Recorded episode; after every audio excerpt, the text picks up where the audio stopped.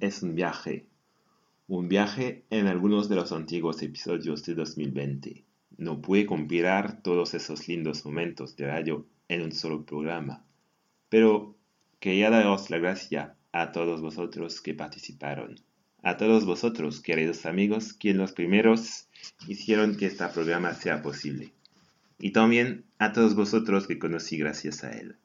Tengo miedo de olvidar a alguien y la lista sería demasiado larga, pero ya sabéis que fue un placer enorme de haber compartido esos momentos de vuestra vida a través del programa.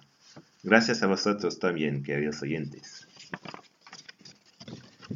Bienvenido una vez más, entonces, en este primer episodio de 2021 de Un puente sobre el océano.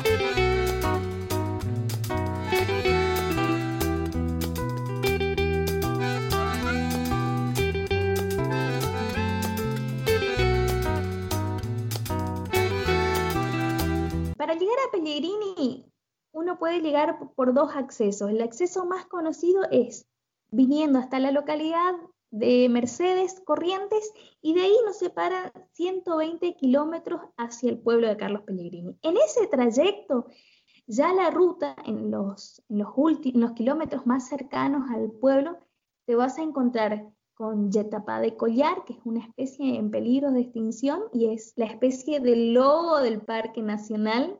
Podés inclusive encontrarte con osos hormigueros, que, son animales que fueron reintroducidos. Em, ciervo de los pantanos vas a ver mucho ya por la ruta, Yavirú, que es, la cigüeña más grande que tenemos aquí. Y ya cuando divises la laguna de lado a lado, porque para ingresar al pueblo tenés que pasar por la laguna y hay un puente, un pedraplén que te va a conducir y allí puedes ver yacarés, carpinchos y eh, y muchas, muchas aves. Y vos vives aquí desde siempre. Para vos, un chacare tal vez es como una vaca o una abeja para nosotros en Europa. Es decir, un animal normal y corriente. Pero, ¿qué se siente acercándose por primera vez de este animal salvaje?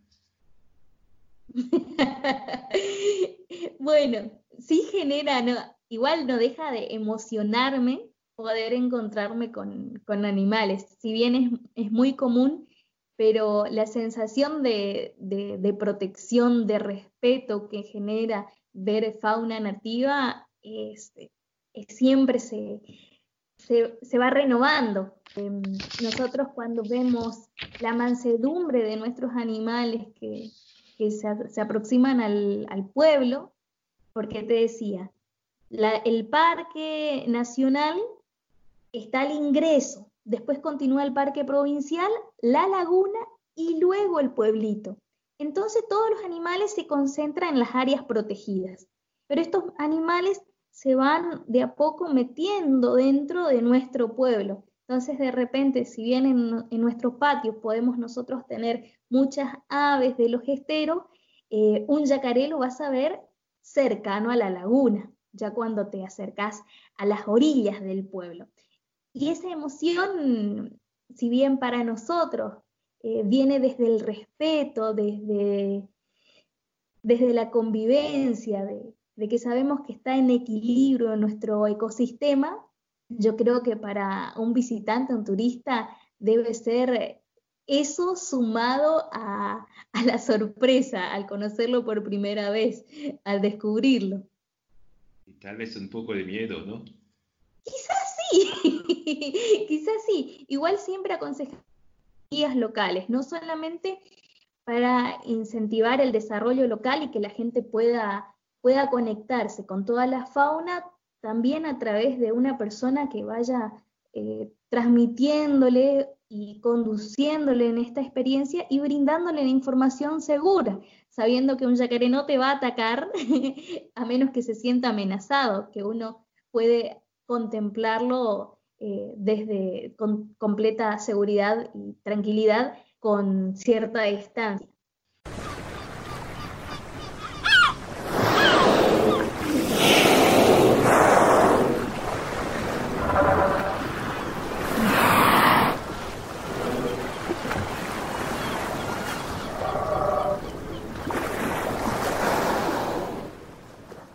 En 18 hiciste una película que se llama Ballena Franca. Tuvo mucho éxito a nivel mundial y está ahora disponible en YouTube. ¿Te acuerdas de la primera vez que pudiste ver a una ballena? Un momento muy fuerte en la vida de un hombre, imagino. Sí, sí, sí, sí, sí. Em, no me acuerdo la primera vez que vi una ballena, sinceramente. Me acuerdo la primera vez que me encontré con una ballena abajo del agua. Yo estaba eh, buscando pulpos para, filmar abajo del agua. Y, de pronto me encontré con, dos ballenas al lado mío que se dirigían exactamente hacia donde yo estaba. Y, fue un momento como entre miedo y calma, me quedé totalmente quieto y, esperé que las ballenas pasen al lado mío, pasaron a, a 30 centímetros de mí, son ballenas que miden 16 metros y son gigantes y monstruosas en cuanto a su tamaño. Y ese momento sí no me lo olvido, abajo del agua. La verdad que fue, fue alucinante.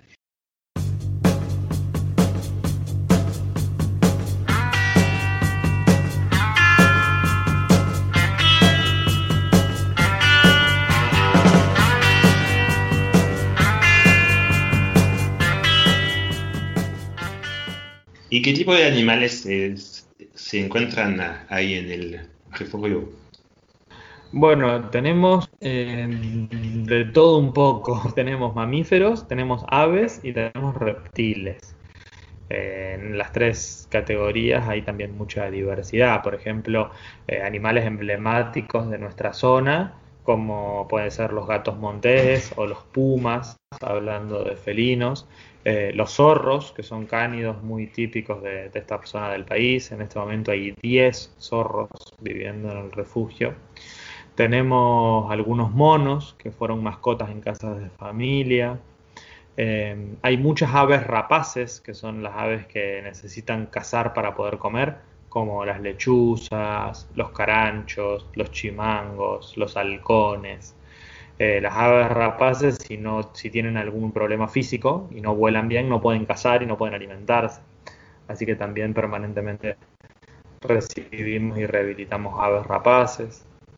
Eh, hay tortugas, hay lagartos, a veces tienen animales del humedal como los yacarés, los carpinchos, las eh, aves de laguna. Bueno, hay de todo, de todo un poco. ¿Y te acuerdas de una historia de un rescate de un animal más especial que las otras que te hizo muy feliz y que te dio tal vez aún más fuerzas para seguir protegiéndolos cada día un poco más?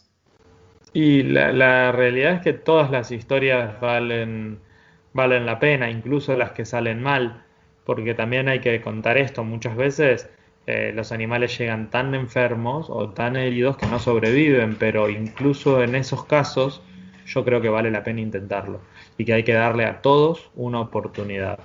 No, no hay casos más importantes que otros. Ahí sí cosas que a uno le quedan más en el recuerdo por lo anecdótico, por lo extraño de la situación.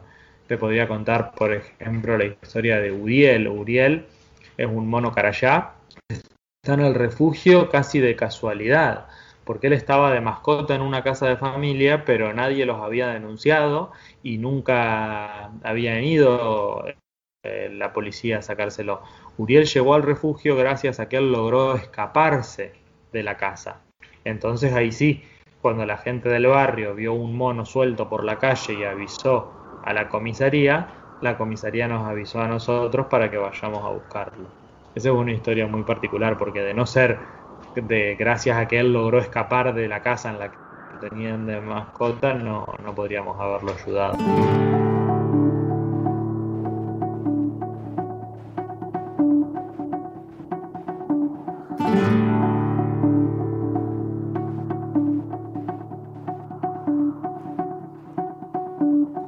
Apenas nos pusimos en dos pies, comenzamos a migrar por la sabana, siguiendo la manada de bisontes, más allá del horizonte, a nuevas tierras lejanas.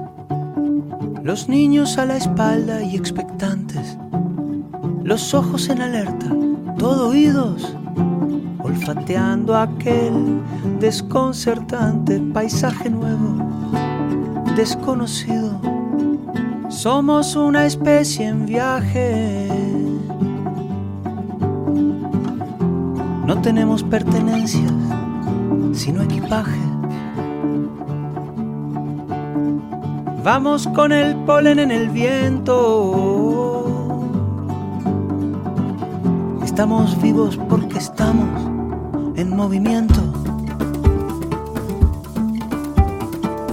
Estamos quietos, somos trashumantes, somos padres, hijos, nietos y bisnietos de inmigrantes. Es más mío lo que sueño que lo que toco. Yo no soy de aquí, pero tú tampoco. Yo no soy de aquí, pero tú tampoco.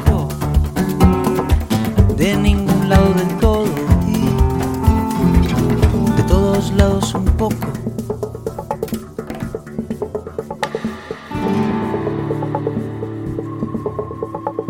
Atravesamos desiertos, glaciares, continentes, el mundo entero de extremo a extremo, empecinados, supervivientes, el ojo en el viento y en las corrientes, la mano firme en el remo.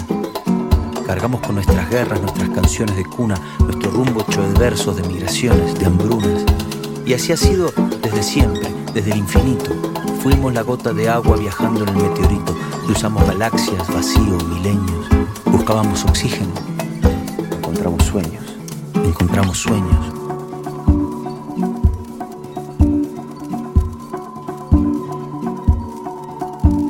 Apenas nos pusimos en dos pies y nos vimos en la sombra de la hoguera.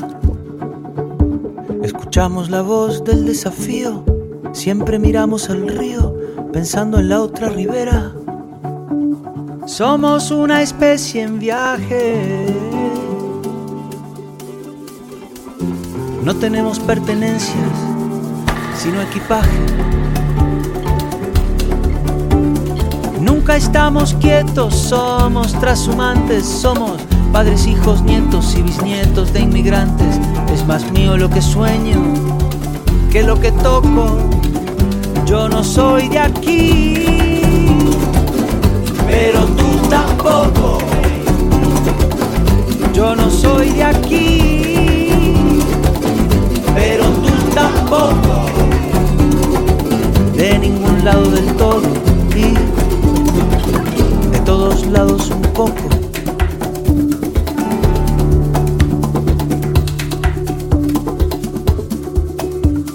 Lo mismo con las canciones, pájaros, los alfabetos. Si quieres que algo se muera, déjalo quieto.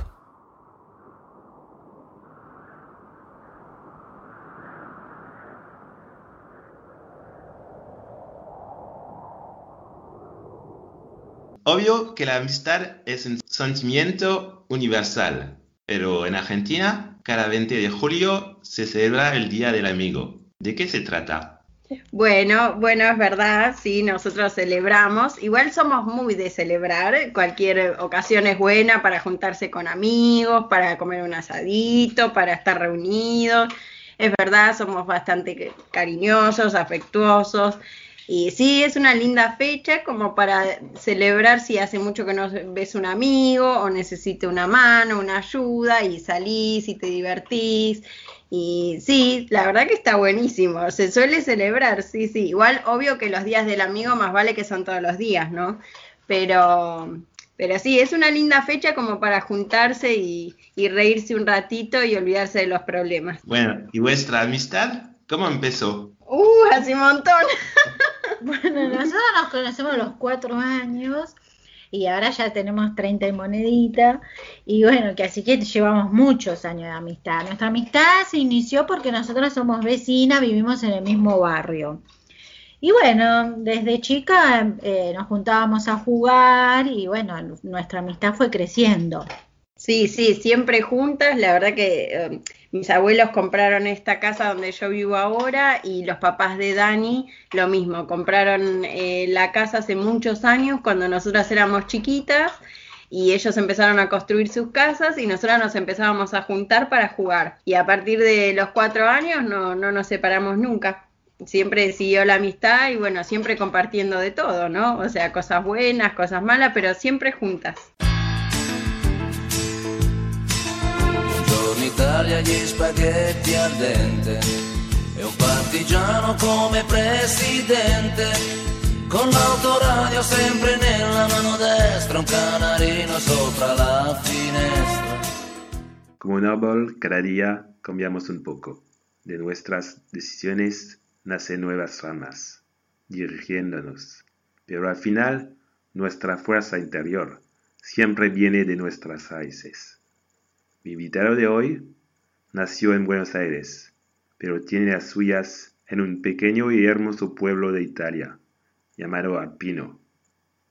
Queridos oyentes, bienvenidos en un puente sobre el océano, hoy con mi amigo Flavio Porcinelli.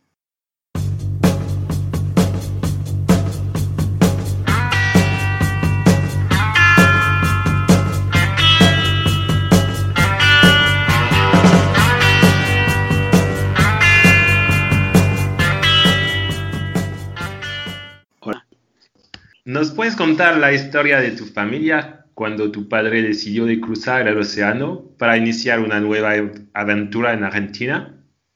Sí, sí. Eh, la idea fue de mis, abuelos, después de la guerra, viste, muchos se encontraban en no saber qué hacer, ¿no? Y bueno, muchos se vinieron para, para América, la mayoría vinieron para Sudamérica. Argentina creo que es uno de los lugares donde hay más eh, gente que vino de, Europa, ¿no? Este, y bueno, vinieron, como dicen, con una mano y adelante, se dice así porque vinieron casi sin nada. Después de la guerra, te imaginas la pobreza que había, ¿no? Agarraron lo que tenían y viniendo acá a ver si podían hacer algo. Eh, como todos, empezaron y construyeron su casa, encontraron trabajo. Argentina en esa época era muy, había mucho trabajo y ya no faltaba trabajo, así que se vivía de una forma muy buena. Y empezaron así. ¿Y cuántos años este, tenía, tenía tu padre cuando llegué a Argentina? Mi, padre tenía 19 años cuando llegó a Argentina. Así que mi mamá también, mi mamá también vino allá, pero se conocieron acá, se conocieron acá en Argentina. Ella tenía 13 años cuando llegó acá a Argentina. En el 51 vinieron los dos, justo el mismo año llegaron. Pero se conocieron acá, yendo a trabajar en el tren, se conocieron y bueno, bueno, la cosa fue así, ¿no? Eh, vinieron acá y formaron familia, como todos los que venían acá. Y me, este, que vinieron en, barco, ¿no? En barco, sí, sí, en barco, en barco. En esa época, no sé, que tardaba veintipico de días en barco en llegar acá, ¿no? no eran los transatlánticos de ahora, ¿no? Y sí, no, no, eran barcos de aquella época, ¿viste?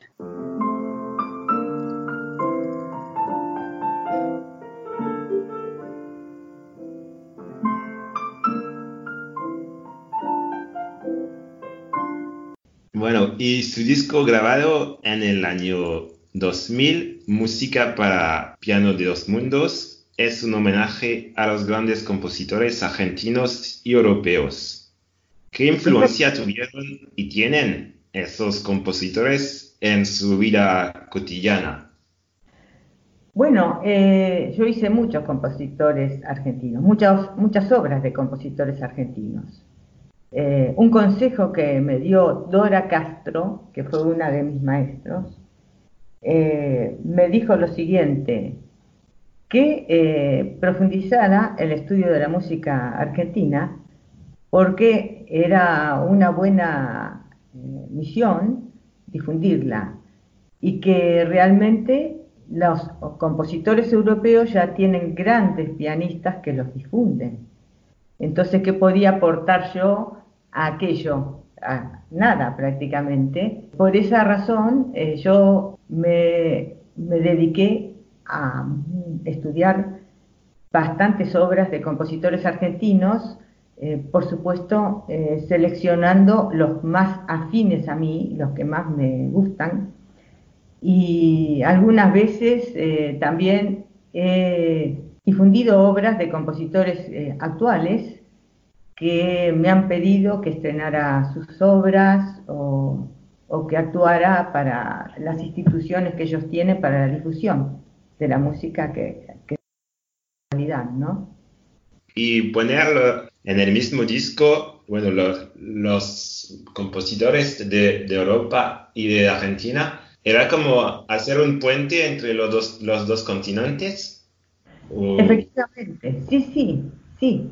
Sí, porque a mí eh, dedicarme exclusivamente a la música de compositores argentinos sería una limitación muy grande y aparte me privaría de mis grandes amores que son los compositores europeos, sobre todo de Debussy.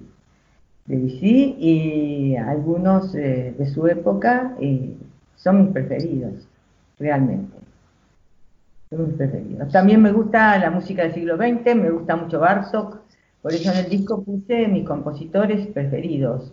Me gusta muchísimo Bartok, Debussy, Debussy no lo puse en el disco, me lo debo, me lo debo porque es un proyecto que tengo, Ravel, Ravel es muy tocado por grandísimos pianistas, pero yo no me podía privar de poner esa obra porque la adoro y cuando toco Juegos de Agua de Ravel, a mí se me presentan el Jardín de Monet, tanto en sus obras pictóricas como en la realidad, porque lo he conocido personalmente. He ido al Jardín de Monet en el año 2012, cuando viajé a Francia, a París. Así que, bueno, eh, es todo eso lo que está alrededor de la elección de las obras del disco.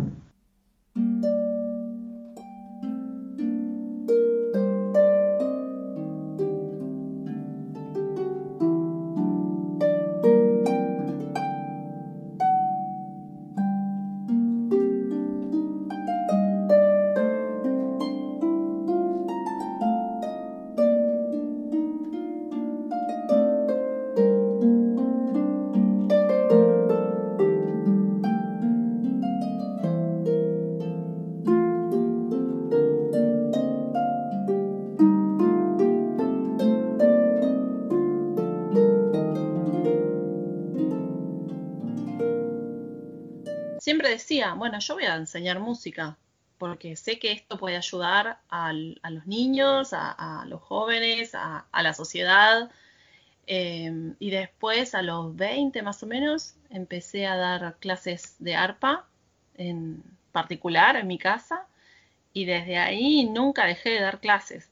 Inclusive cuando estaba en Francia estudiando, una de las cosas que hacía era dar clases particulares, porque siempre me gustó de me gusta motivar, me gusta guiar, me encanta, me, encanta probar y aparte aprendo muchísimo con los chicos también, así que siempre, siempre me gustó. siempre te, gusta compartir la, música en realidad. Claro, es que, es que hay algo de eso, de, magia en, ayudar a que otro también encuentre ese, ese camino de, de compartir su música, porque no lo voy a tocar igual que mis alumnos, ni mis alumnos igual que yo. Cada uno busca su, su manera de decir. Y eso, eso está muy bueno.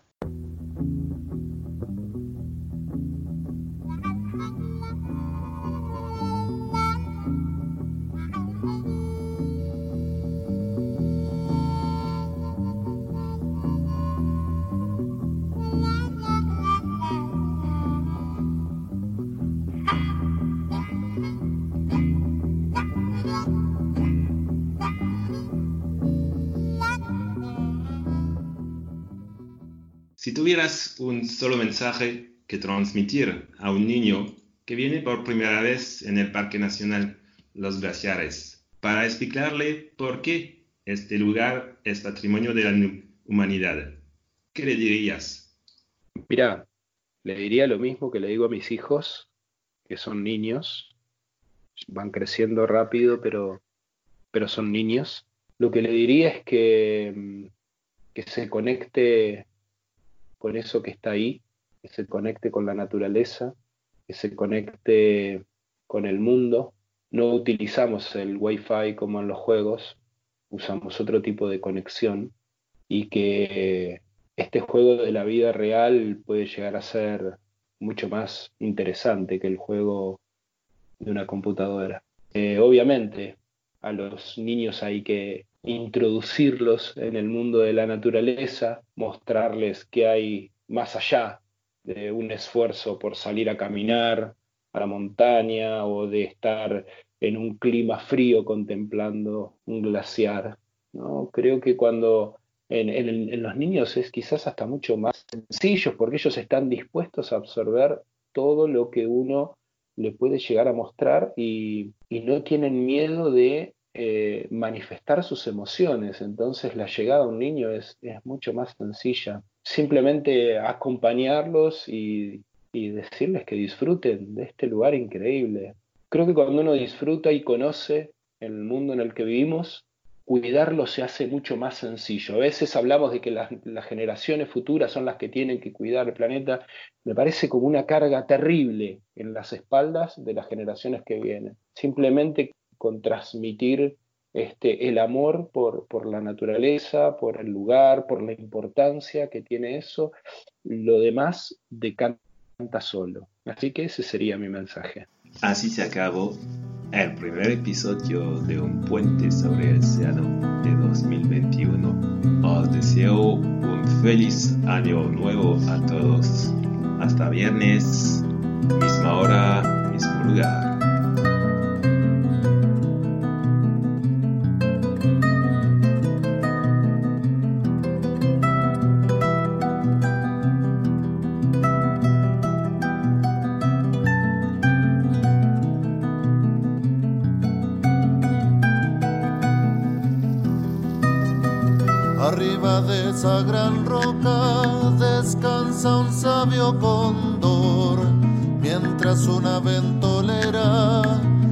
Sacude el viejo polvo. En el campo labradores haciendo crecer semillas, esperando que los ríos sigan vivos todavía. Allá arriba en la montaña se puede respirar el aire que nos quitan acá abajo en la ciudad. Por eso es un tesoro el bosque milenario, antes que el sueño propio de algunos millonarios.